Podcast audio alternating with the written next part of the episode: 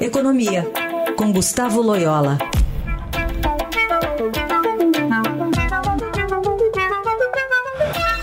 Loyola, bom dia. Bom dia, Raíssa. Bom, hoje tem reunião do Copom, que na verdade começou ontem. Hoje sai a definição do Banco Central da nova taxa de juros. Está em 11,75% ao ano. Qual a expectativa? Bom, a expectativa é que o Banco Central continue é, derrubando juros na mesma toada né, que vinha acontecendo aí nos últimos meses. É, e, portanto, a taxa deve cair meio ponto percentual, indo aí para 11,25. Acho que não tem nenhum evento assim entre a reunião anterior e a reunião, essa reunião de hoje é, que faça o Banco Central mudar de, de propósito. Né? Ele já tinha anunciado que iria uh, nesse ritmo e, e, deve ser assim. Né? Eu acho que não vai ter muita surpresa nessa reunião do Copom. E na sua avaliação, Loyola, esse, essa trajetória de queda continua ainda? Ela persiste por mais algum tempo?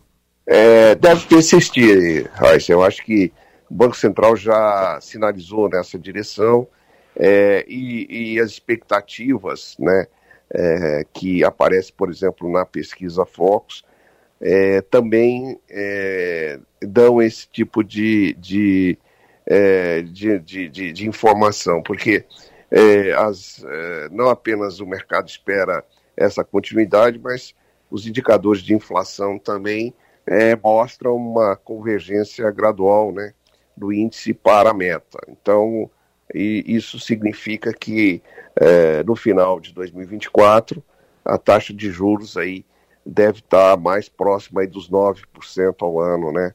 É, comparados com os 11,75 de hoje, né?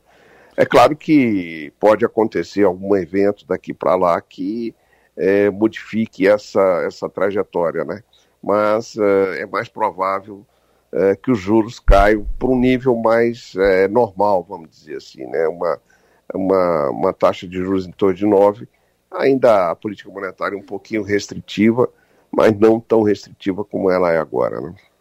E, Loyola, eh, dados como os que saíram essa semana, por exemplo, mostrando que o rombo nas contas públicas é, foi maior do que o previsto no ano passado, dados como esses interferem na definição da, da taxa de juros? Não deve interferir no curto prazo, né? Eu acho que não vai interferir na reunião de hoje. Mas, assim, a, quando a gente olha numa perspectiva mais de médio prazo, é, a resposta é sim, né? porque na medida em que o déficit fiscal é, continua bastante elevado, isso, é, de um lado, é, pressiona a demanda agregada para cima, ou seja, é, exerce um efeito contrário à política monetária, né?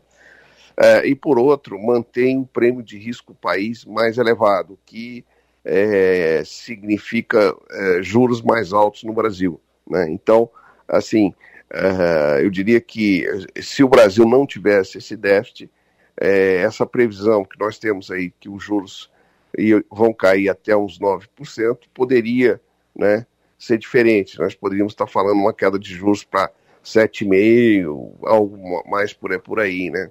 7, 7,5, enfim. Mas, infelizmente, a questão fiscal mantém essa necessidade de um juro mais elevado. Né?